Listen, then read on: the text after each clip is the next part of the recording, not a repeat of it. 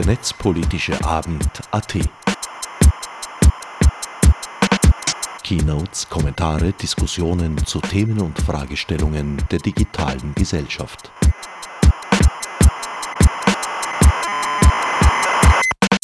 Willkommen zur Zusammenfassung des 13. Netzpolitischen Abends, der Donnerstag, den 2. Februar 2017 stattfand. Drei Vorträge sind zu hören. Gesprochen wird diesmal über Citizen Science, das Überwachungspaket unserer glorreichen Bundesregierung sowie das Open Source Projekt QGIS. Damit wäre sendezeitschonend das Wichtigste gesagt. Den Rest verrät Sabine Burtscher, die den Abend im Wiener MetaLab moderierte. Ja, der erste Talk heute sind Daniel und Florian, sprechen über Citizen Science. Viel Spaß!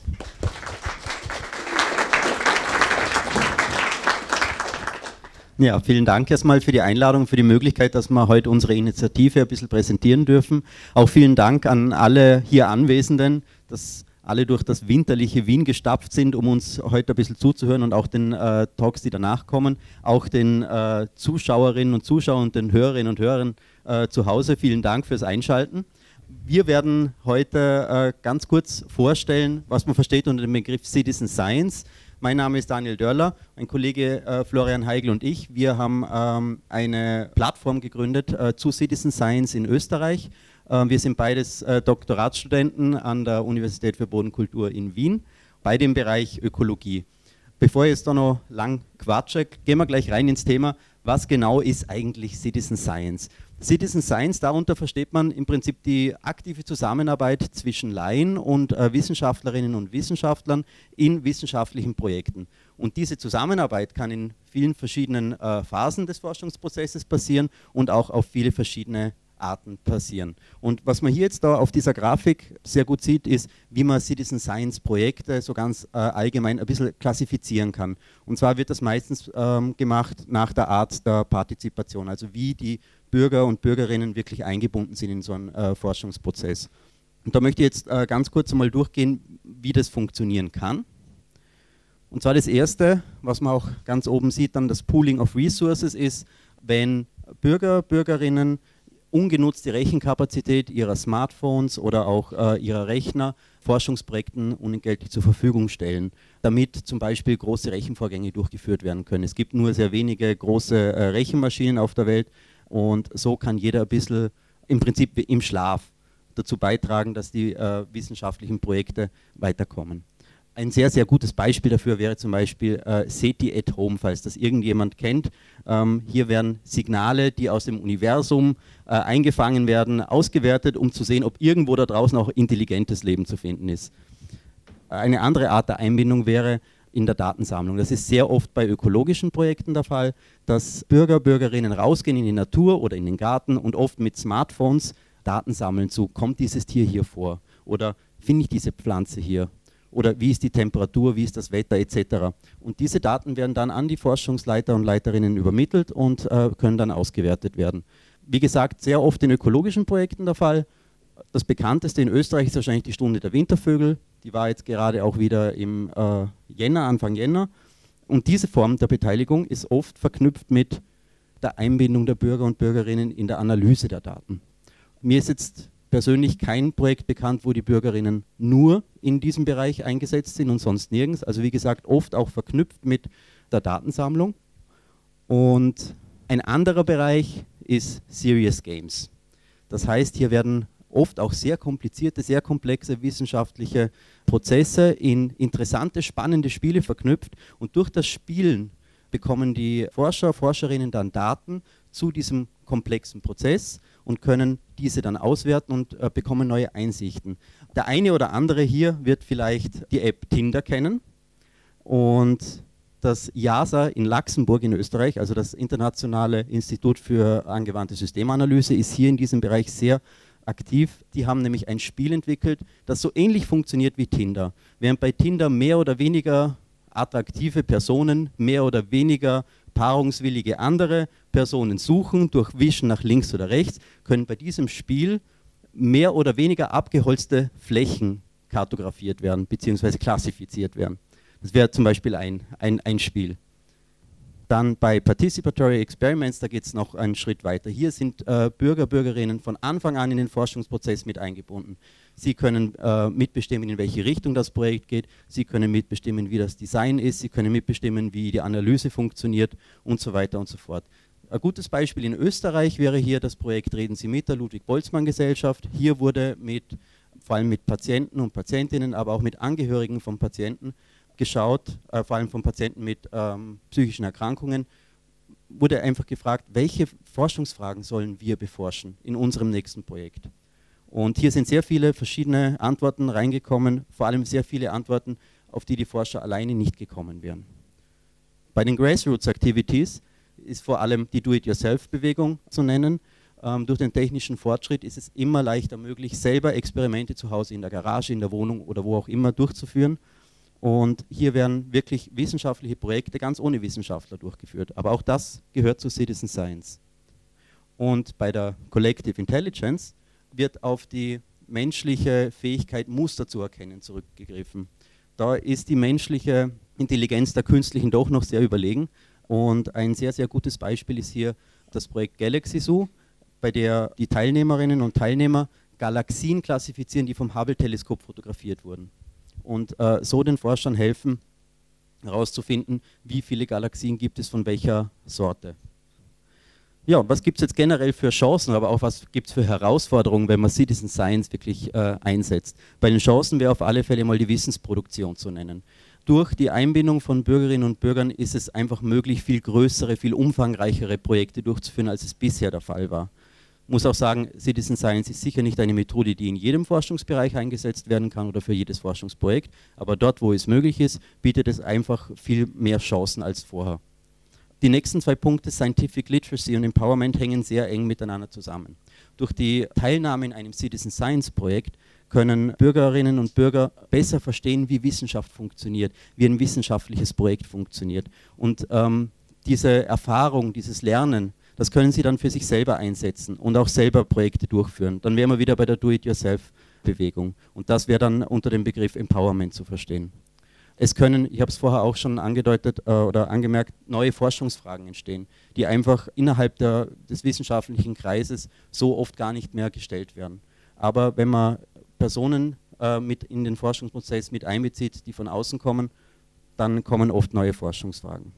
Transparenz ist auch ein ganz wichtiges Thema. Hier als Beispiel auch im Bild sieht man, ähm, damals, als Fukushima passierte, haben die Behörden und auch damals die Betreibergesellschaft TEPCO äh, nur sehr widerwillig und vor allem sehr unzuverlässige Daten zur Radio Radioaktivität in der Umgebung des äh, havarierten Atomkraftwerks äh, herausgegeben. Und dann haben sich Bürger und Wissenschaftler zusammengetan und haben selber Geigerzähler entwickelt, die sie selber leicht nachbauen konnten, mit denen sie selber Messungen durchführen konnten. Und äh, auf Basis dieser Daten, die dann natürlich auch wieder frei zur Verfügung gestellt wurden im Internet, konnten dann alle eine fundierte Entscheidung darüber treffen, kann ich noch bleiben oder wäre es besser, wenn ich gehe. Bei den Herausforderungen haben wir vor allem die Rechtsunsicherheit. Citizen Science ist vor allem in Österreich noch ein sehr, sehr junges Gebiet. Und ähm, hier herrscht einfach noch sehr viel Unsicherheit. Wem gehören die Daten? Wie kann ich sie einsetzen? Wie muss ich sie schützen? Das hängt auch sehr stark mit dem Datenmanagement zusammen. Wo kann ich diese Daten dann speichern, damit sie auch wirklich ähm, über lange Zeit und vor allem von jedem leicht gefunden werden können und wieder benutzt werden können? Und auch die Ethik ist natürlich sehr wichtig. Soll ich überhaupt Bürger, Bürgerinnen einbinden, um äh, Forschung zu äh, betreiben? Und wenn man jetzt an die Do-it-yourself-Bewegung denkt, sollen hier die gleichen Regeln der Forschungsethik gelten äh, wie für die Wissenschaft, wie die, für die konventionelle Wissenschaft? Und wenn ja, wer schaut darauf, dass diese Regeln eingehalten werden? Das ist ein Thema, das noch äh, wirklich sehr viel diskutiert werden muss. Und ja, da sind wir gespannt, wie es in der Zukunft weitergeht. Ja, wie der Daniel schon angemerkt hat, in Österreich gibt es schon einige Beispiele für Citizen Science Projekte. Und ich möchte euch jetzt kurz zeigen, wie Citizen Science in Österreich organisiert ist. In Österreich gibt es mittlerweile zwei Initiativen, die sich mit Citizen Science auf einer Metaebene beschäftigen. Und die eine davon ist unsere Plattform. Wir haben eine unabhängige Plattform für Citizen Science Projekte in Österreich geschaffen. Das war 2013. Wir haben so begonnen, ganz simpel, unbezahlt in unserer Freizeit mit einer WordPress-Seite. Wir haben ein eigenes Projekt gestartet und haben uns gedacht, 2013, Citizen Science war in Österreich noch nicht wirklich ein Begriff wir können nicht die Einzigen sein, die probieren, die allgemeine Bevölkerung in die Wissenschaft einzubinden. Da muss es noch mehr Projekte geben. Und haben uns auf die Suche gemacht. 2013, wie gesagt, waren wir die Einzigen, die sich Citizen Science genannt haben. Mittlerweile haben wir 39 Projekte gelistet auf unserer neuen Seite, haben über 30 Partner. Wir haben verschiedenste Universitäten auf der Plattform, NGOs auch, Privatpersonen, FHs, also quer durch die Bank. Wir haben eine kleine Förderung bisher bekommen, aber der Großteil unserer Arbeit passiert noch immer in der Freizeit. Das oberste Ziel dieser Plattform ist es, dass wir Citizen Science in Österreich fördern, indem wir die wissenschaftliche Qualität hochhalten und weiter ausbauen möchten im Citizen Science Bereich. Citizen Science wird in der wissenschaftlichen Community noch immer kritisch gesehen, weil das heißt, dass Laien keine Daten erheben können, die wissenschaftlich verwertet werden können. Auf der anderen Seite steht die Bevölkerung, die oft der Meinung ist, dass sie in die Wissenschaft nichts einbringen kann, weil die Wissenschaft in ihren Elfenbeinturm verharrt und nicht auf die Bevölkerung hört. Also wir sind da irgendwie auf der Schnittstelle und probieren hier eine Brücke zu schlagen.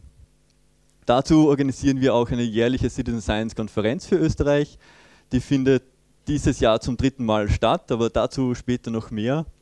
Und wir sind auch in den sozialen Medien unterwegs, also wer uns folgen möchte, gerne Facebook, Twitter und Google wir sind aber nicht die einzige Initiative für Citizen Science in Österreich. Es gibt auch das Zentrum für Citizen Science. Das wurde im Juni 2015 vom Bundesministerium für Wissenschaft, Forschung und Wirtschaft beim ÖAD eingerichtet und sieht sich als Service- und Informationsstelle für Citizen Science. Dieses Zentrum koordiniert auch zwei Förderinitiativen für Citizen Science. Die eine ist das Top Citizen Science Programm. Dazu braucht man aber ein laufendes FWF oder ein Sparkling Science Projekt, um diese Förderung beantragen zu können. Das andere ist das Citizen Science Award.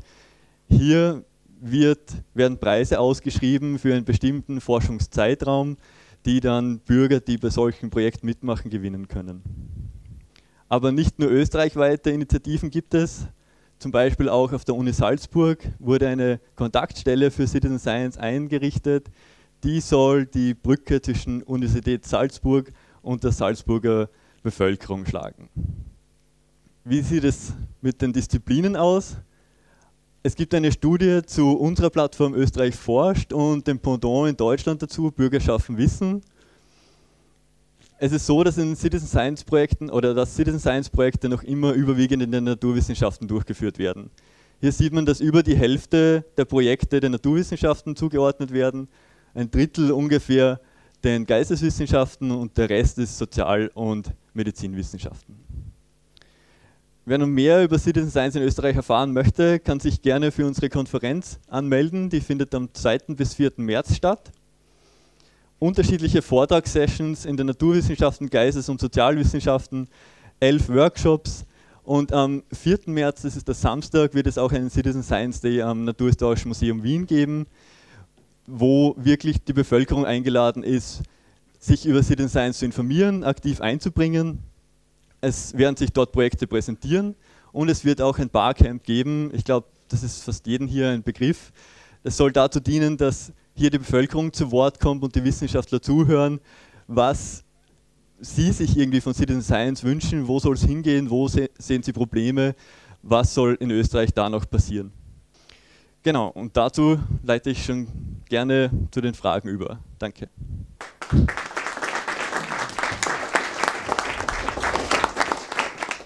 Danke euch. Der nächste Talk, Alex und Werner von äh, Epicenter Works über das Überwachungspaket von der Bundesregierung. Ja, brandaktuelles Thema Sicherheitspaket. Eigentlich kein Sicherheitspaket, sondern ein Überwachungspaket. Wurde letzten Sonntag dann vorgestellt als Teil des aktualisierten Regierungsprogrammes äh, von ÖVP und SPÖ. Große Überraschung, Sicherheit ist keine drinnen, sondern nur Überwachung. Und damit sind wir bei einem großen Irrtum, der immer wieder von politischen Entscheidungsträgern kolportiert wird, nämlich dass man Sicherheit und Freiheit gegeneinander abwägen kann. Kann man nicht, es besteht keine Relation zwischen diesen beiden Größen. Weniger Freiheit bedeutet ganz bestimmt nicht mehr Sicherheit.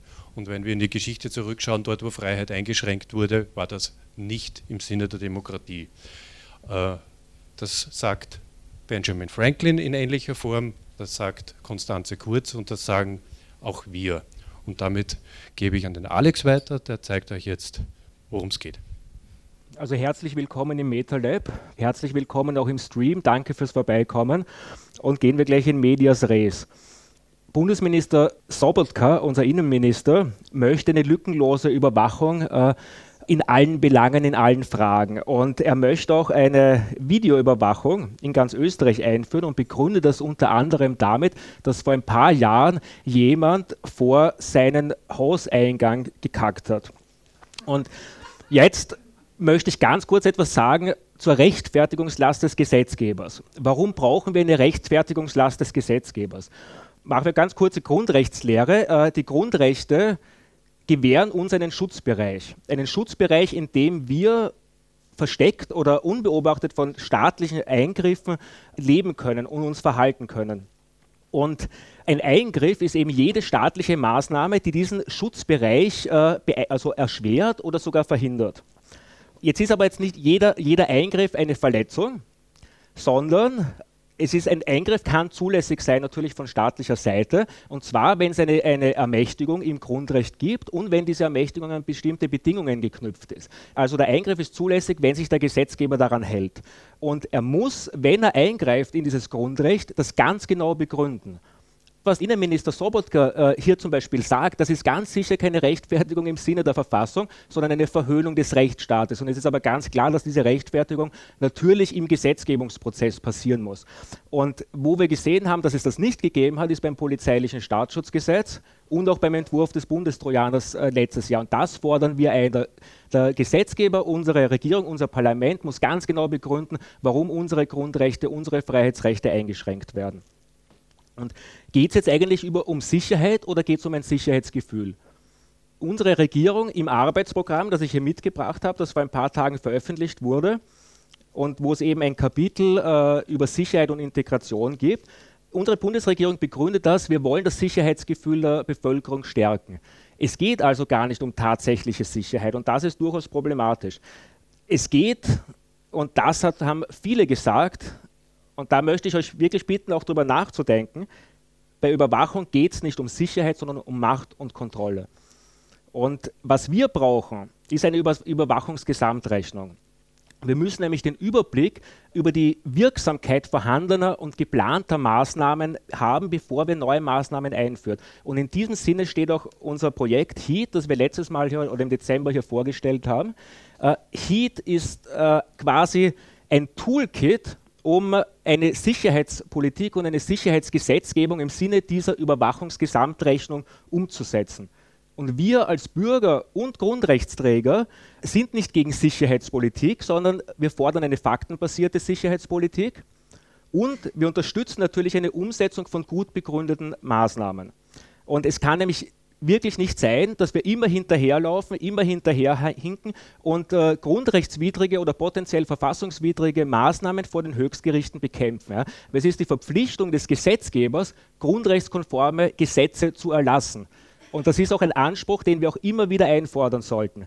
Und dieses äh, immer hinterherlaufen, immer zu den Höchstgerichten gehen, das darf einfach nicht zur Regel werden. Also, Sobo Trump, Brandstifter, John Wayne, Doskozil. Das sind die, die in den letzten Tagen dieses Sicherheitspaket äh, durchgebracht haben und auch äh, immer wieder in den Medien verteidigt haben. Aber sie fügen sich da in einen europäischen Trend ein und äh, es gibt auch viele Inspirationen aus Deutschland, die zu diesem Sicherheitspaket geführt haben, das wir jetzt mit aller Kraft bekämpfen müssen.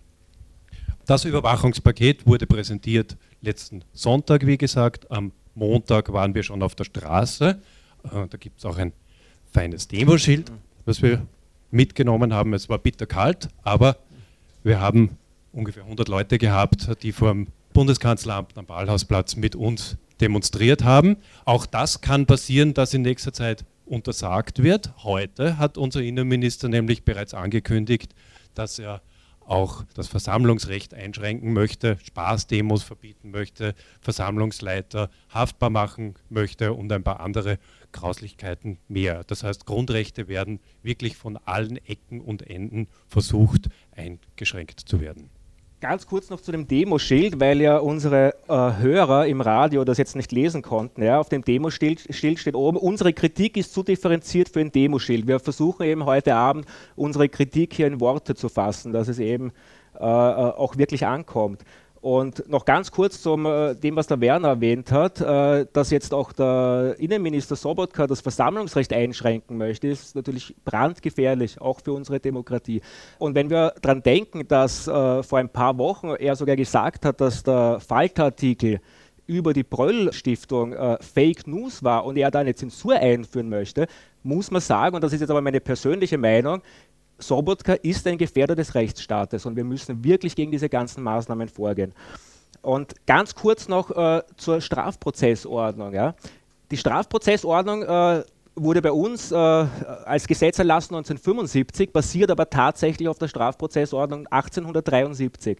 Und damals konnte man sich sehr, sehr gut an den Metternich Überwachungsstaat erinnern. Und in diesem Gedanken äh, steht diese Strafprozessordnung, die an und für sich ein gutes Gesetz ist. Und sie war von diesem Grundgedanken der offenen Strafverfolgung getragen. Und die Hauptargumente waren nicht nur die Würde des Staates, sondern die Tatsache, dass ein, äh, ein Verdächtiger oder Beschuldigter seine Verteidigungsrechte jederzeit wahrnehmen kann. Und wenn wir jetzt anschauen, uns das polizeiliche Staatsschutzgesetz, wo Informationspflichten über Ermittlungen bis auf den St. Nimmerleinstag äh, hinausgeschoben werden können, ist es natürlich problematisch.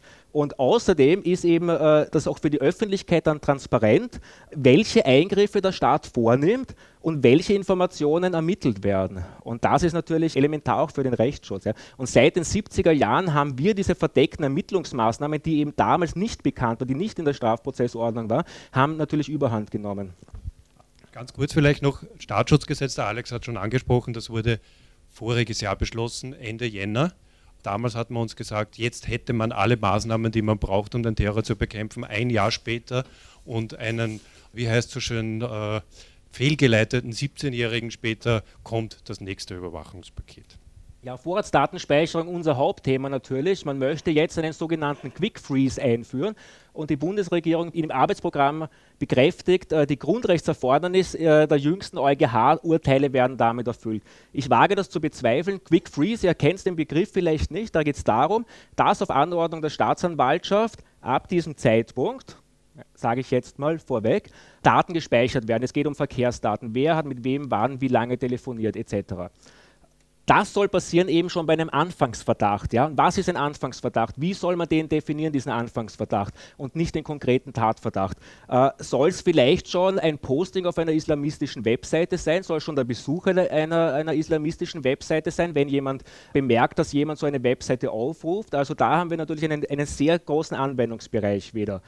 Erinnert euch an die Aussage von CIA-Direktor Michael Hayden, der damals gesagt hat, we kill people based on Metadata in Bezug auf den Drohnenkrieg. Also das ist natürlich, und das hat der EuGH auch mehrmals gesagt schon, Metadaten betreffen einen hochsensiblen, äh, einen hochsensiblen Bereich, äh, weil eben solche Be Persönlichkeits- und Bewegungsprofile äh, erstellt werden können wir fordern, falls so etwas eingeführt werden sollte, dass auch die Anordnung äh, eine richterliche Bewilligung braucht. Nach der Intention der Bundesregierung soll eben diese Anordnung nur von der Staatsanwaltschaft kommen und der Zugriff auf die Daten dann von de, äh, vom Richter genehmigt werden was ist mit den Berufsgeheimnisträgern? Wie ist dieses Problem gelöst? Das ist noch nicht gelöst. Ja? Und da sind wir natürlich auch in Kontakt mit den Rechtsanwälten. Das ist ein Riesenproblem eben für den Rechtsschutz, ein ganz sensibler Bereich. Und außerdem haben wir diesen soziologischen Begriff oder den, den Begriff aus den Sozialwissenschaften äh, des Function Creeps. Das heißt, es wird eine, eine Maßnahme eingeführt und Stück für Stück werden sie ausgeweitet. Beispiel IMSI-Catcher, der wurde damals eingeführt. Äh, IMSI-Catcher äh, ermöglicht die Standortdatenerfassung, das heißt, man kann ein Handy, ein, ein Mobiltelefon orten. Äh, beim IMSI-Catcher hat es damals geheißen, ja, der wird eingeführt, um, äh, um vermisste Tourengeher etc. zu finden, vielleicht selbstmordgefährdete Menschen zu finden. Jetzt im polizeilichen Staatsschutzgesetz äh, äh wurde auf Gefährder da nach dem PSDSG ausgeweitet. Was passiert in drei Jahren? Wer ist dann ein Gefährder? Da haben wir das Problem dieser Ausweitung von diesen Maßnahmen. Äh, wir wissen auch nicht, äh, ob die Datenbeauskunftung an die Durchlaufstelle angebunden wird, sind alles sehr offene Fragen. Und Grundsätzlich möchte ich natürlich sagen, wir haben hier ein Arbeitspapier der Bundesregierung, das sind insgesamt, glaube ich, fünf Seiten zu diesem Sicherheitspaket. Und wir müssen natürlich auf die gesetzlichen Entwürfe und die Gesetzestexte dann warten, um das genauer zu analysieren. Konrad Kogler hat gestern, glaube ich, im äh, Journal Panorama in 1 gesagt, er möchte eine Speicherung von bereits vorhandenen Daten ab der Anordnung. Das heißt, äh, es geht hier um Betriebsdaten und soll das jetzt implizieren, äh, dass eben Betriebsdaten, Metadaten verpflichtend gespeichert werden, weil dann haben wir wieder eine Vorratsdatenspeicherung. Äh, was ist mit den Daten von Kontakt- und Begleitpersonen und deren Kontakt- und Begleitpersonen? Das sind alles sehr viele Fragen. Wenn das alles nicht geklärt ist, haben wir meiner Meinung nach eine Vorratsdatenspeicherung, den same shit, it's just a different day. Weil im Lichte der äh, EuGH-Judikatur kann man das dann nicht umsetzen, weil der ganz klar sagt, wir müssen den betroffenen Personenkreis sehr genau äh, einschränken und auf das absolut Notwendige beschränken. Ergänzend dazu vielleicht, heute ist auch ein Artikel erschienen, wo sämtliche Mobilfunkbetreiber gefragt wurden und die haben gesagt, sie hätten diese Daten nicht vorrätig. Das heißt, es werden nicht nur Daten verlangt, die schon vorhanden sind, sondern es geht auch immer wieder darum, neue Datensätze für die ermittelnden Behörden erschließbar zu machen. Ja, zur Videoüberwachung. Was ist das Problem bei der Videoüberwachung? Äh, es geht um eine nahezu lückenlose Überwachung des öffentlichen Raums. Und äh, das Problem, das also nicht nur die rechtlichen Probleme, die sich stellen, es gibt viele Probleme, aber einerseits kommt es zu einer Privatisierung der Rechtsdurchsetzung. Es kommt bei einem Echtzeit-Streaming, das die Bundesregierung auch haben will, zu einem Chilling-Effekt. Und ihr kennt auch den Begriff. Begriff äh, wenn wir uns beobachtet fühlen, dann verhalten wir uns anders. Äh, die Leute, auch wenn sie wissen, dass ihre ihre Internetkommunikation unter Umständen von äh, Geheimdiensten äh, überwacht wird, trauen sie sich nicht mehr auf gewisse Seiten gehen, sie verwenden andere Suchbegriffe, man verhält sich anders. Und das ist natürlich ein gesellschaftliches Problem. Unsere Gesellschaft verändert sich und seit dem Zweiten Weltkrieg wissen wir, dass Überwachung Konformität fördert und schafft. Und denken wir auch an die, an, die, an die DDR, wo es quasi auch eine gleichgeschaltete Gesellschaft gab und eine gleichgeschaltete Gesellschaft, in der keiner se äh, seine Meinung sich mehr sagen traut, das wollen wir natürlich nicht. Und dafür stehen wir ein, das zu verhindern. Wie gesagt, auch hier haben wir dieses Phänomen des Function Creep. Äh, es wird eine, irgendwann vorgeschlagen, eine, eine Ausweitung auf Gesichtserkennung etc. Wir wissen, dass solche Projekte derzeit äh, laufen, Forschungsprojekte zu diesen Effekten gibt es, äh, Bewegungsmustererkennung, Gesichtserkennung etc. Das sind ganz viele Probleme, die damit einhergehen. Und noch dazu gibt es technische äh, äh, Sicherheitsprobleme. Wir wissen aus den USA zum Beispiel, dass äh, vernetzte Kamerasysteme für DDoS-Attacken verwendet wurden. Äh, es ist, gibt die Möglichkeit, äh, dann über Kameranetzwerke natürlich auch äh, sich widerrechtlich Zugriff zu den Kameras zu bekommen. Und das ist natürlich ein, ein, ein ganz großes Problem auch.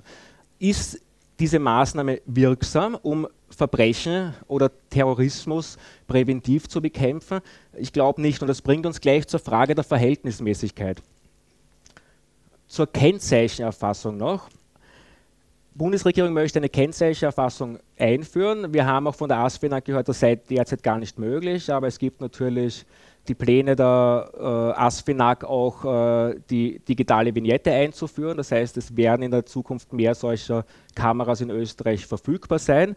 Äh, das Problem ist hier nur, der VfGH hat schon 2007 gesagt, eine komplette Überwachung des Straßennetzes ist äh, äh, nicht verhältnismäßig und deshalb unzulässig.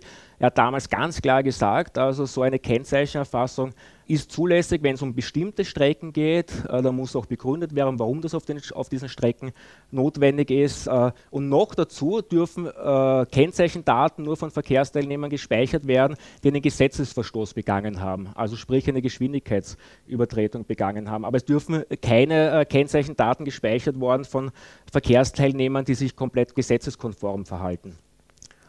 Ist das jetzt eine Vorratsdatenspeicherung auf Rädern? Äh, meiner Meinung nach ja. Und dann kommen wir schon zum Bundestrojaner zum Reloaded und ich übergebe kurz an den Werner wieder. Zum Bundestrojaner. Äh, wir haben im vorigen Sommer schon einmal zerlegt, nicht nur argumentativ, sondern auch physisch vom Justizministerium.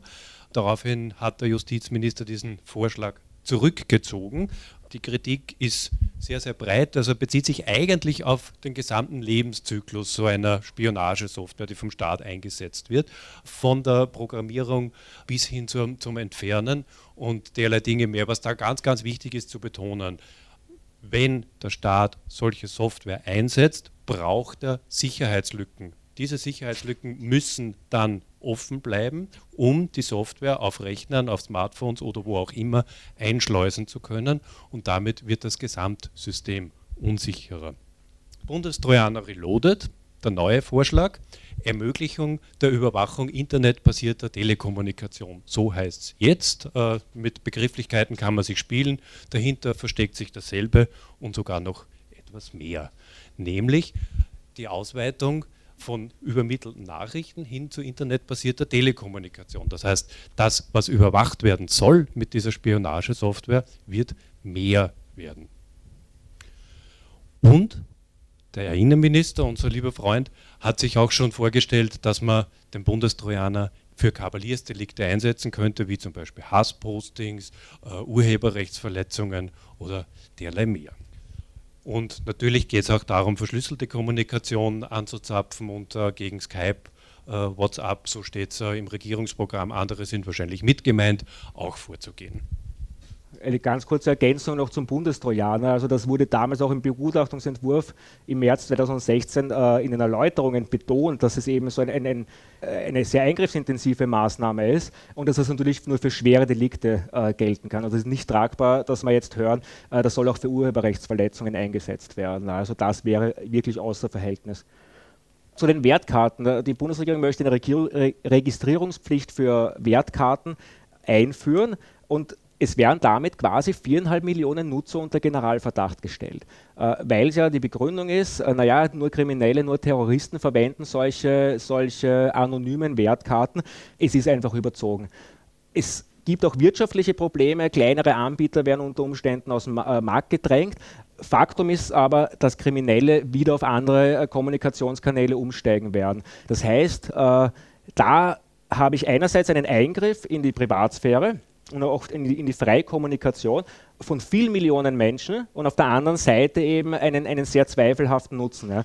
Und äh, wenn wir uns äh, an 2014 zurückerinnern, hat der Ver Verfassungsgerichtshof äh, im Erkenntnis zur Vorratsdatenspeicherung ausgesprochen, die Freiheit als Anspruch des Individuums und als Zustand einer Gesellschaft wird bestimmt von der Qualität der Informationsbeziehungen. Und meiner Meinung nach, und nicht nur meiner, denke ich, äh, schützt das Recht auf Privatsphäre eben die unbeobachtete freie elektronische Kommunikation. Und hier haben wir den Eingriff in das Recht von vielen Millionen Menschen, auf der anderen Seite einen, einen zweifelhaften Nutzen. Meiner Meinung nach äh, ist das nicht verhältnismäßig. Kommen wir ganz kurz zum Lauschangriff im Auto. Die Überschrift im Arbeitsprogramm der Regierung heißt akustische Überwachung im Auto jener der Wohnung gleichstellen. Mir ist nicht ganz klar, was das bedeutet. Äh, es gibt jetzt schon die Möglichkeit, nach der Strafprozessordnung einen Lauschangriff äh, im Auto durchzuführen. Das ist im Jahr 2015 nach dem Bericht des Justizministeriums auch viermal passiert. Äh, es gibt aber andere Gründe, zu denen ich gleich komme, warum der eingeführt werden soll. Der Innenminister hat vom kleinen Lauschangriff gesprochen. Das ist auch schon deshalb falsch, weil beim kleinen Lauschangriff einer der Überwachten in die Überwachung eingeweiht sein muss. Also sei es jetzt eben der direkte Gesprächspartner, also der verdeckte Ermittler oder eine sonstige Person, die davon in Kenntnis gesetzt ist. Und äh, das große Problem hier ist auch eine Umgehung des Rechtsschutzes. Also wir wissen jetzt noch nicht, weil wir keinen Gesetzesentwurf haben, soll das aus der StPO rausgenommen werden? Soll das vielleicht ins Staatsschutzgesetz geschrieben werden, wo wir nicht so einen Rechtsschutz haben wie in der Strafprozessordnung? Also das wäre natürlich höchst problematisch. Nur wie gesagt, den Text kennen wir noch nicht. Und das ist wieder ein klassisches Beispiel für diesen erwähnten, heute schon so oft erwähnten Function Creep, weil jetzt soll dieser äh, große Lauschangriff dann möglich sein für Delikte, die mit mehr als drei Jahren Freiheitsstrafe bedroht sind. Und jetzt, die jetzige Regelung in der Strafprozessordnung verlangt eben äh, schwere Delikte, kriminelle Organisation, terroristische Vereinigung oder eben Delikte, die mit mehr als zehn Jahren Freiheitsstrafe bedroht sind. Wer sind jetzt die Gefährder? Äh, ihr habt es alle natürlich jetzt in den Medien mitbekommen, die Diskussion über die Fußfessel und begründet wird das hier in, der, in dem Arbeitsprogramm der Bundesregierung, naja, es ist ja ein gelinderes Mittel zur Untersuchungshaft.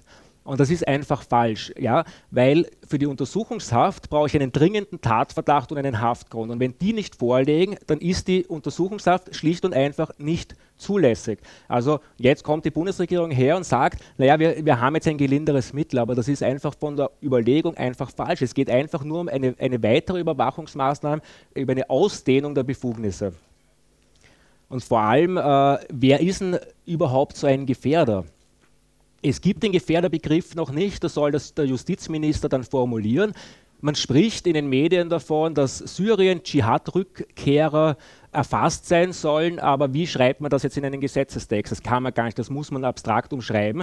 Äh, wer ist in zehn Jahren ein Gefährder? Ja, sind kleine Drogendealer dann Gefährder? Sind Leute, die auf auf Demos gehen, vielleicht auch Gefährder nach dieser Intention, wie wir sie heute schon gehört haben. Das ist natürlich höchst problematisch. Wir haben jetzt auch die Gefährderdatenbank im Innenministerium, wo äh, Leute, die ein Betretungsverbot bekommen wegen häuslicher Gewalt, auch Gefährder genannt werden. Also da droht eine irrsinnige Aus Ausdehnung. Es gibt jetzt den Straftatbestand der staatsfeindlichen Bewegungen. Da sollen solche Bewegungen wie die Freeman etc. eben erfasst werden. Ja. Aber äh, so wie wir es jetzt verstanden haben, geht es wirklich nur um die Idee und, diese, und dieses Gedankengut, ohne dass die Leute noch wirklich konkret äh, eine Tathandlung setzen. Ja. Und das erinnert uns natürlich an die Gedankenpolizei von George Orwell aus 1984 muss man sich natürlich dann den Gesetzestext anschauen, aber so wie es kommuniziert worden ist, ist das natürlich abzulehnen. Und es gibt genügend Tatbestände, um solche staatsfeindlichen äh, äh Handlungen eben heute schon zu bekämpfen. Es gibt eine ganze Reihe kritischer Stimmen, die sich schon dazu geäußert haben, von der österreichischen Rechtsanwaltskammer, Präsident des äh, Verfassungsgerichtshofs, äh, die Grüne Partei, die NEOS, äh, Fachschaft Informatik, Verein gegen Tierfabriken, äh, Vienna Center for Societal Security, Volkshilfe, der Professor Funk, Professor Heinz Mayer, Verfassungsrechtler. Äh, es muss noch viel mehr werden. Wie wir jetzt, glaube ich, versucht haben äh, darzulegen und wie es hoffentlich auch gelungen ist, betrifft uns das alle. Da gibt es so viele Dinge, die eine lückenlose Überwachung des öffentlichen Raumes äh, ermöglichen werden. Das ist nicht mehr eingeschränkt auf Schwerverbrechen. Das betrifft uns alle und wir müssen ganz, ganz dringend dagegen auftreten. Das kann man in zweierlei Hinsicht. Einerseits mit dem hier, was ihr hier seht, ist die Präsentation unseres Handbuchs zur Evaluation der Antiterrorgesetze. Im Wesentlichen geht es darin, darum aufzuzeigen, wir brauchen eine faktenorientierte Sicherheitspolitik. Alles, was uns die Politiker hier sagen, basiert nicht auf Faktenwissen, das basiert auf Annahmen äh, und das basiert auf äh, der Fehlinterpretation des Zusammenhangs zwischen Sicherheit und Freiheit. Wir können keine Überwachungsgesetze hinnehmen ohne gründliche Evaluation bestehender Maßnahmen und ohne detaillierter Wirkungsfolgenabschätzung für neue Vorhaben. Und deswegen gibt es das Handbuch zur Evaluation der Antiterrorgesetze, das wir jedem Politiker, jeder Politikerin dringend ans Herz legen zu lesen. Was können wir tun? Wir, das seid ihr, wir brauchen euch in den nächsten Wochen. Das Ganze wird ziemlich schnell über die Bühne gehen. Das soll noch in der ersten Hälfte diesen Jahres sein. Und deswegen haben wir heute eine Seite gelauncht, Überwachungspaket.at. Das ist jetzt Alpha. Das ist ganz am Beginn. Wir werden in den nächsten Tagen und Wochen intensiv daran arbeiten, äh, eine Kampagne rund um diese Seite aufzubauen. Und wer auch immer mitwirken will, kommt nachher zu uns. Äh, es sind viele Leute von Epicenter Works da. Da hinten sitzt der Andreas, Tom, ich. Äh, kommt zu uns. Wir brauchen eure Unterstützung. Wir müssen wirklich alle Kräfte bündeln, um dagegen vorzugehen. Werden wir aktiv? Es geht nicht nur um unsere Privatsphäre, es geht um viel mehr, es geht um unsere Demokratie und wir müssen ganz dringend über Überwachung reden. Reden wir mit Leuten, die sagen, sie hätten nichts zu verbergen, sagen wir ihnen, jeder Mensch hat etwas zu verbergen und wenn ihr kein anderes Argument wisst, dann fragt diese Person um den PIN ihrer Bankomatkarte. Dankeschön.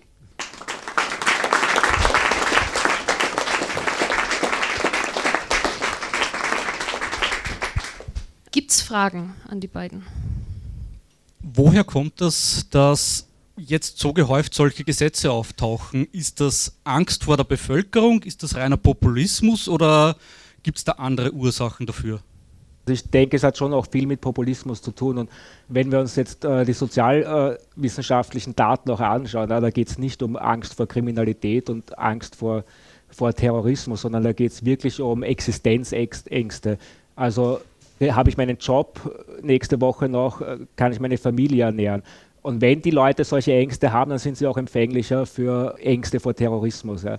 Das ist auch wissenschaftlich belegt und äh, viele Menschen in diesem Land haben Existenzängste und äh, die Politik muss natürlich auch immer so tun, als könnte sie äh, die Bevölkerung schützen. Und deswegen werden auch, glaube ich, solche Maßnahmen vorgeschlagen, weil das jetzt auf den ersten Blick politisch opportun ist. Man kann das sagen, man hat jetzt, der Politiker selber hat keinen Schaden.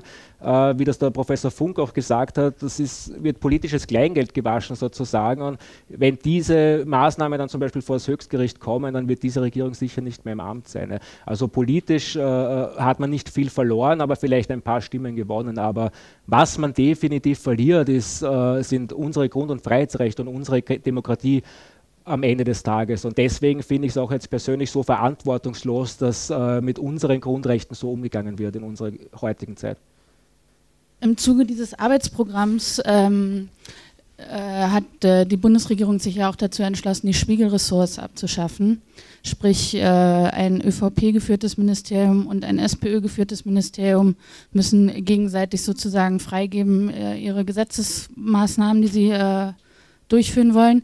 Jetzt ähm, ist es in allen anderen Ressorts äh, ja meistens dazu geführt, dass sie sich gegenseitig blockieren bei den Themen Sicherheit habe ich eher den Eindruck, dass äh, Herr Sobotka und Herr Doskozil sich gegenseitig überbieten nach oben. Teilt ihr diese Einschätzung und äh, in der Hinsicht, wie schätzt ihr diese Abschaffung von den Spiegelressorts ein? Es ist genauso, dass Doskozil und Sobotka da wirklich einen Paarlauf hinlegen und äh, wir haben sie ja jetzt gesehen, auch in den Verhandlungen, Sobotka hat irgendwann mal gesagt, in zwei Stunden haben wir das gehabt. Ja. Dein Wahnsinn in zwei Stunden auszuhandeln äh, und dann zu sagen, den Rest des Regierungsprogramms unterschreibe ich nicht, das spricht eh schon Bände. Ja. Insofern äh, wie sehen wir die Abschaffung der Spiegelressorts? Ich glaube, das ist eher ein, ein organisatorischer äh, Aspekt und nicht so sehr ein Aspekt, wenn es darum geht, Grundrechtsprüfung zu machen, Wirkungsfolgenabschätzung zu machen. Das ist aus unserer Sicht einfach etwas, was verpflichtend bei solchen Gesetzen äh, passieren muss. Ob das jetzt mit Spiegelressorts passiert oder wie auch immer, ist letztlich egal. Und es wird ein Begutachtungsverfahren geben für diese Gesetze und wir werden uns da einbringen und wir werden alles tun, dem nicht nur die Zähne zu ziehen, sondern möglich die Substanz. Ein großes Problem in Österreich ist, dass viele Parlamentarier, die über diese ganzen Maßnahmen abstimmen, die Faktenlage kaum kennen und das überhaupt nicht bewerten können. Ja. Und das ist ein großes, großes Problem. Ja. Die werden mit, mit äh, Gesetzestexten dann überhäuft, äh, die sie teilweise selber gar nicht verstehen. Und es gibt eben so etwas wie den Clubzwang, der schon alleine problematisch ist. Und jetzt hat man gehört, man will auch eine namentliche Abstimmung, um eben Druck aufzubauen auf die Abgeordneten. Und das ist demokratiepolitisch natürlich sehr bedenklich. Dann sage ich danke an euch beide. Danke für die Einladung. Und ähm, ja, kurze Runde Applaus und dann ist die Anita dran.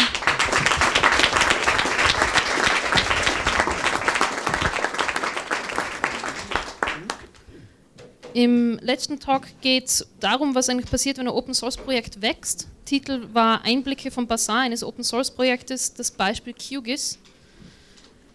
Vielen Dank für die Einladung. Es freut mich, dass ich heute in dem Rahmen zum Thema Open Source was erzählen darf.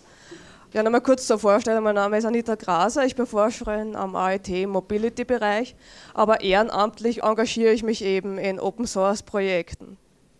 Und bevor ich jetzt anfange, da groß zu erzählen, würde mich natürlich einmal interessieren, wie viele da im Raum auch aktiv in Open Source Projekten beteiligt sind. Kurz mal die, die Hand heben, nur dass ich ein Gefühl dafür kriege. Okay, so Drittel ungefähr. Passt. Und wer kennt jetzt konkret das QGIS-Projekt eigentlich? Wer kennt QGIS? Wer hat das schon mal verwendet? Okay, also gar nicht so viele, deswegen sage ich nochmal kurz, worum es da eigentlich geht. Also QGIS ist ein Open Source geografisches Informationssystem, wer geografisches Informationssystem noch nie gehört hat, einfach Google Maps nur viel, viel besser.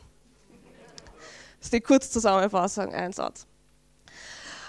Wer sich mit äh, Open Source oder grundsätzlich Softwareentwicklung auseinandergesetzt hat, kennt wahrscheinlich den Unterschied zwischen Projekten, die man als Kathedrale bezeichnet und solchen, die man als Bazar bezeichnet. Und Kathedralen kann man sich so vorstellen, da sitzen die Experten zusammen, entwickeln was und am Schluss, wenn sie fertig sind, wenn sie glücklich sind, dann veröffentlichen sie das. Und das kann jetzt sein mit Source Code oder ohne Source Code, je nachdem, ob das Open Source ist oder ob es ein normales proprietäres Closed Source Projekt ist. Und so funktioniert da einfach der Ablauf. Wenn sie eine neue Version machen, dann machen die das wieder so. Sie entwickeln, bis sie wieder glücklich damit sind und dann veröffentlichen sie ihr fertiges Produkt an die Öffentlichkeit. Im Basar-System, nachdem viele Open-Source-Projekte organisiert sind, funktioniert das anders. Da kann man die ganze Zeit zuschauen, wie die sich quälen und wie sie entwickeln und wie sie versuchen, was Gutes zu machen und man kann immer einen Einblick haben in das ganze Projekt. Es gibt Mailinglisten, die offen sind, wo man nachfragen kann, wo man sich austauschen kann zu dem Thema und eben dadurch auch einen besseren Einblick kriegt, auch wenn man vielleicht nicht von Anfang an dabei war oder in der Kerngruppe drinnen ist. Und Kugis ist eben so ein Bazar und deswegen der Titel. Die Leute, die da involviert sind, sind jetzt nicht nur so die üblichen Hacker, wie man sie sich vorstellt, die zu Hause im Keller sitzen und nichts anderes machen, als Code zu schreiben, sondern da sind ganz, ganz viele Leute involviert in so ein Projekt. Natürlich gibt es Entwickler, aber ich zeige immer gern diese Folie her, weil da eben ganz viele andere Leute auch noch äh, draufstehen. Was bei großen Open Source Projekten, die erfolgreich sein wollen, wirklich wichtig ist, ist zum Beispiel, dass man Übersetzer hat, die in alle möglichen Sprachen übersetzt. Ich glaube, wir sind derzeit bei 30 Sprachen, in die das ganze User Interface übersetzt ist und auf knapp sechs oder sieben Sprachen, die die Dokumentation übersetzt ist. Dann braucht es natürlich Leute, die sich darum kümmern, dass die Infrastruktur rennt, dass die Download-Server verfügbar sind, dass die Mailinglisten laufen und administriert werden, all das. Die Leute, die die Dokumentation schreiben, ganz wichtig, das sind oft andere, als die den Code entwickeln. Das sind die, die zum Beispiel mit den Tools draußen unterrichten, im akademischen Bereich oder einfach in Schulungen für, für Firmen. Dann gibt es die Leute, die sich darum kümmern, dass die Abläufe funktionieren, die die Fragen beantworten von Usern. Das habe ich jetzt einmal der Community Manager zusammengefasst. Designer, die schauen, dass die Webseite äh, halbwegs ausschaut und nicht so dieses typische, ich hack mir schnell eine HTML-Seite zusammen. Und äh, natürlich sind auch die Nutzer wichtig in einem Open Source Projekt, weil ich möchte das besonders betonen, weil viele Entwickler in einem Open Source Projekt sind nicht notwendig auch Nutzer von dieser Software. Das heißt, die kriegen von sich allein oft gar nicht mit, wenn irgendwas nicht ideal verläuft, wenn irgendeine Funktion nicht so funktioniert, wie sie idealerweise funktionieren soll. Deswegen ist Feedback von den Nutzern so wichtig in diesem Zusammenhang. Und natürlich last but not least sind die ganzen Sponsoren und Spender, die ermöglichen, dass wir viele von den Sachen tun, auf die ich später noch genauer eingehen werde. Und ganz unten habe ich noch das Project Steering Committee hingegeben.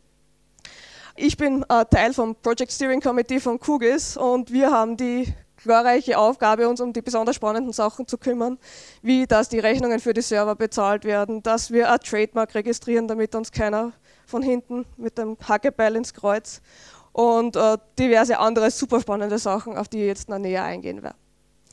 Neben diesen ganzen Community gibt es natürlich auch noch die kommerzielle Seite von erfolgreichen Open Source Projekten. Deswegen habe ich da jetzt die Firmen aufgezeichnet, die kommerziellen Support für unsere Software, für uns Kugels anbieten. Das heißt, die verdienen auch wirklich Geld damit und die sind auch genauso wichtig wie die Community. Und wir versuchen das auszubalancieren, damit keine von diesen Interessensgruppen äh, eben die Überhand gewinnt. Grundsätzlich sage ich immer gern, was wir haben, ist keine Demokratie, es ist eine Duocracy. Wer nur quatscht, wird überhaupt nichts bewegen in einem Open Source Projekt. Es wird nur das erledigt, was irgendwer auch tut. Wenn niemand hergeht und sagt, okay, ich mache das jetzt, dann passiert es auch nicht. Man kann so lange quatschen, wie man will. Das ändert nichts daran. Wo kann das funktionieren? Es gibt auch verschiedenste Beschreibungen, zum Beispiel die an vom communitywiki.org. Es ist halt wichtig, dass der Einzelne, der sich da jetzt beteiligt und der was leisten will, kein zu großes Risiko eingehen muss. Äh, zum Beispiel irgendwelche Klagen auf sich einprasseln sieht, dann funktioniert das schon wieder weniger gut. Es soll kein Druck von oben sein, es soll reichlich Arbeitsvorrat geben, das ist meistens äh, kein Problem. Genügend Anerkennung für die Leistungen kriegen und es muss eben eine gute Kultur herrschen, wo man sich auch was beitragen möchte damit, mit dieser kurzen Einleitung, möchte ich auch zu den vier Herausforderungen kommen, über die heute reden will, die Open Source Projekte, äh, vor allem erfolgreiche, die dann sehr schnell wachsen, ähm, denen sie gegenüberstehen. Und das erste ist die Projektfinanzierung. Open Source Projekte haben zwei Probleme mit Geld. Das erste Problem ist, wenn sie keins haben. Und das zweite Problem ist, wenn sie eines haben. Als QGIS 2002 gegründet worden ist, gab es natürlich kein Geld. Das war ein Typ, der saß wirklich in Alaska, vielleicht auch in seiner Garage, man erzählt es sich so, und hat beschlossen, er fängt jetzt einfach einmal damit an. Dementsprechend war überhaupt kein Geld involviert. Und nach und nach sind halt einzelne Personen hinzugekommen, die auch ehrenamtlich an dem gearbeitet haben. Und dann funktioniert, hat das wie ein Schneeballsystem eigentlich gewirkt. Es kommen immer mehr Leute dazu und äh, zu einem gewissen Punkt ist dann nicht mehr alles ehrenamtlich, sondern dann fangen Firmen an, die mit diesem Tool ihr Geld verdienen, auch ihre Entwickler daran arbeiten zu lassen. Und es gibt dann die ersten Endnutzer, die keine eigenen Entwickler haben, die dann eben Entwickler beauftragen, da etwas weiterzumachen. Aber das Projekt an sich, dieser, dieser Kern, äh, hat da immer noch kein Budget, weil die Gelder fließen zwischen den Anwendern und den Developern direkt, ohne dass das Projekt an sich äh, einen Einfluss hat. Das heißt, das Projekt kann wenig steuern. Es hat zum Beispiel keine Möglichkeiten zu sagen, wir wissen, die User reporten Bugs, wir haben so eine Liste Bugs, aber wir können nicht steuern, dass jetzt wirklich ein Developer hergeht und die fixt, weil wir haben ja kein Geld. Wir können nur sagen, bitte liebe Entwickler, schaut auch einmal auf die Bugliste und fixt was. Das geht natürlich nur eine Zeit lang gut. Ne? Ich habe schon gesagt, 2002 hat es angefangen, 2009 gab es dann die, die 1.0-Version und da wurden es halt immer mehr äh, User und immer mehr Entwickler, die dazugestoßen sind. Und da hat man sich dann wirklich überlegt, was können wir machen, damit das besser wird. Wir müssen irgendwoher Geld auftreiben. Ab 2013, 2014, da war die 2.0er-Version, da hat es dann wirklich angefangen gut zu funktionieren. Man hat mehr Sponsoren aufgetrieben und seitdem geht es steil bergauf. Das ist einmal die absolute Anzahl von Sponsoren, die wir jetzt haben, irgendwo so bei den 40. Und mittlerweile ist das Projektbudget 2016 bei rund 90.000 Euro gelegen. Damit kann man dann schon mal was anfangen.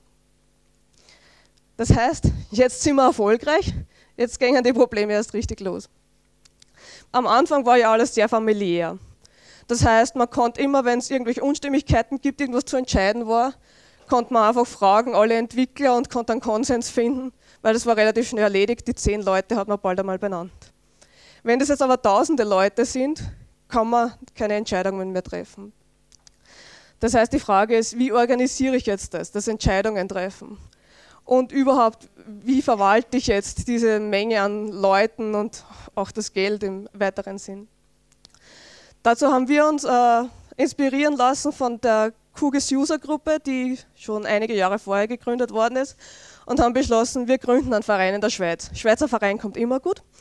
Aber grundsätzlich war das daraus motiviert, dass einfach viele von den Project Steering Committee Mitgliedern aus der Schweiz waren und die schon Erfahrung gehabt haben mit der Gründung eines Vereins dort. Deswegen haben wir gesagt, ja, Schweiz machen wir wieder. Die Alternativen wären gewesen, äh, Südafrika wollte irgendwie keiner und ähm, in Amerika wollten wir es auch nicht machen.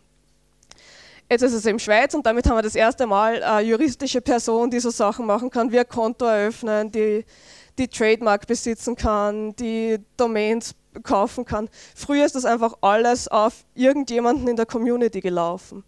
Die Trademark war angemeldet bei einem Project Steering Committee Mitglied.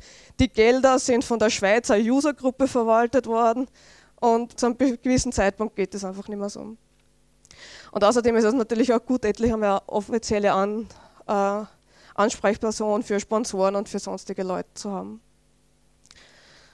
Und ich habe schon gesagt, äh, wir hatten auch das Problem mit Entscheidungen treffen. Natürlich kann man sagen, das Project Steering Committee entscheidet alles, aber das war uns irgendwann dann einmal zu heiß, weil das Project Steering Committee ist irgendwann 2003, 2004 sind die ersten Mitglieder hinzugekommen, dann sind ein paar mehr gewählt worden und seitdem waren die eigentlich immer so eingesetzt und niemand hat sie beschwert. Aber um diese Menge an Leuten jetzt allen eine Stimme zu geben, haben wir uns überlegt, äh, wir machen gewählte Vertreter von den verschiedenen Gruppen. Und zwar war es uns wichtig, dass sowohl die Nutzer eine Vertretung haben, als auch die Entwickler, weil die haben durchaus manchmal auch unterschiedliche Interessen.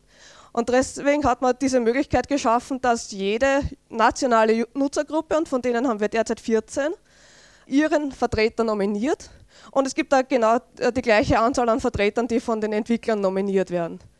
Und die haben das Stimmrecht für die wichtigen Entscheidungen.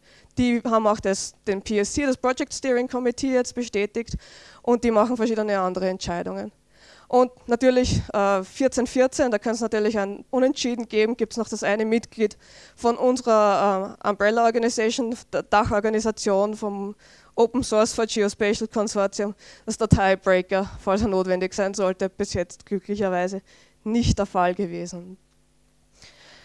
Was ich auch noch sagen wollte, die Usergruppen haben eine zweite ganz gute Rolle. Und zwar hat, haben wir öfter das Problem gehabt, man hat viele User, die ein neues Feature haben wollen und die dafür auch zahlen wollen, aber keiner halt den gesamten Betrag.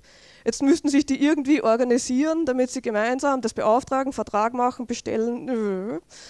Und weil das immer kompliziert war, die wollten natürlich, dass das Projekt das macht, aber das Projekt hat keinen Angestellten, der diesen Verwaltungsaufwand da jetzt so nebenbei schupfen könnte. Das heißt, es hat überhaupt keinen Angestellten, aber die Freiwilligen können das nicht nebenbei schupfen. Deswegen äh, ist es jetzt eine gute Möglichkeit in diesen Usergruppen, dass sie das gemeinsam organisieren, wenn sie Features brauchen, vor allem äh, regional sehr äh, spezielle. Und auf Developer-Seite war die Herausforderung, wenn du von fünf Developern plötzlich auf 50 Developer anwachst, dann können die nicht mehr alle miteinander kommunizieren. Irgendwer wird immer hinten dran sein und was nicht mitkriegen, was aber wichtig gewesen wäre für ihn. Und außerdem hatten, hatten wir das Problem, dass es eine Gruppe gibt an Kernentwicklern, die dürfen ihren Code in die Sourcebase einspielen, das heißt, die dürfen was verändern am Programm selbstständig.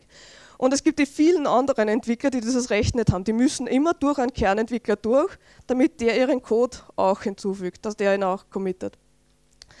Und diese Leute haben auch Kunden und diese Kunden wollen natürlich, dass ihre Features reingeben. Und die hatten jetzt die Angst, dass sie die Kernentwickler blockieren. Dass sie die Features, die sie ihren Kunden versprochen haben, nicht in der Zeit oder überhaupt nicht reinkriegen in den Code. Und deswegen war die Überlegung, okay, statt dass die jetzt drauf losentwickeln und am Schluss dann den Kernentwicklern einen riesen Haufen hinstellen und sagen, da, das müsst ihr jetzt freigeben, das muss jetzt rein in den Code, weil wir haben das verkauft. Dass es im Vorhinein eben schon einen Prozess gibt, wo man sagt, ich plane dieses und jenes Feature, wird das reingehen, wenn ich das jetzt dem Kunden verspreche? Und das ist jetzt der empfohlene Prozess und mit dem sind alle glücklich. Und bisher gab es seitdem noch keine großen Probleme mehr. Und damit kommen wir ja schon zum besten Problem, das man natürlich gerne hat, ist, was machen wir jetzt mit dem Geld, das wir haben? Wie geben wir das also am besten aus? Seit längerer Zeit schon haben wir natürlich äh, fixe Budgets für Fehlerbehebungen gemacht. Vor jeden, jeder neuen Version gibt es 10.000, 20.000 Euro, damit einige Tage wirklich nur die Fehler behoben werden. Das hat enorm geholfen äh, für die Qualität der Software. Äh, was es jetzt neu gibt, ist äh, ein Grant-Programm. Da haben wir im letzten Jahr das erste Mal 20.000 Euro ausgeschrieben und die Idee ist da, dass sie Entwickler, ob sie jetzt Kernentwickler sind oder nicht, ist egal, äh, mit ihren Ideen melden, was sie für Kugels machen wollen und dann können sie dafür Geld bekommen. Was uns wichtig war dabei, ist, dass es jetzt nicht kannibalisiert das normale kommerzielle Entwickeln von Zusatzfunktionen, weil das funktioniert eh super. Wenn die Leute irgendwas Nettes, Buntes, eine neue Darstellungsform äh, entwickelt haben wollen, dann zahlen sie da eh dafür. Wofür keiner gern zahlt, ist irgendwas im Hintergrund besser machen. Zum Beispiel war da jetzt die Überlegung, einen Taskmanager zu machen, damit man schauen kann, was das Programm im Hintergrund treibt, warum es gerade hängt und ob das nochmal was wird. Oder grundsätzlich eine Test-Suite einzubauen, damit man Unit-Tests hat für die Software, weil 2002 hat sich darum irgendwie niemand gekümmert. Und das sind lauter so Sachen, für die findet man einfach keinen Kunden, der jetzt sagt, okay, das zahle ich jetzt, weil das ist gut, sondern das ist was, was wir aus unserem äh, Projektbudget jetzt zahlen können. Und natürlich, last but not least, ist es auch ganz wichtig, aus diesen internationalen Projekten mit Entwicklern in Neuseeland, in Australien, in Südafrika, in Alaska und ganz viele Europäer natürlich auch den persönlichen Austausch zu forcieren und deswegen machen wir auch regelmäßige Entwicklertreffen, zweimal im Jahr. Da können die Leute äh, auch Reisezuschüsse bei uns beantragen, damit sie auch wirklich kommen können. Und es gibt jährlich eine Nutzerkonferenz, wo man eben den Austausch mit der Community auch sucht. Da werden wir dieses Jahr im August in Dänemark sein. Also falls die Hitze Wien wieder einnimmt, Dänemark ist es sicher angenehmer. Und damit möchte ich gern die Diskussions- und Fragerunde eröffnen. Dankeschön.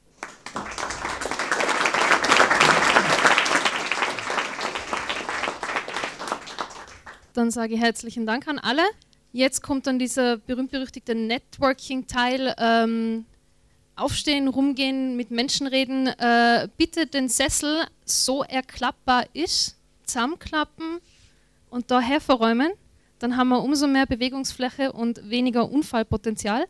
Darüber ist die Küche, da gibt es Getränke und Knabbereien. Danke fürs Kommen, danke fürs Einschalten. In diesem Sinne, viel Spaß.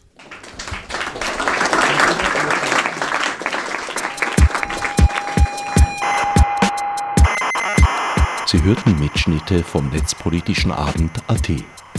Details und Programmvorschau im Internet unter netzpolitischerabend.wordpress.com. Gestaltung der Sendung Herbert Gnauer.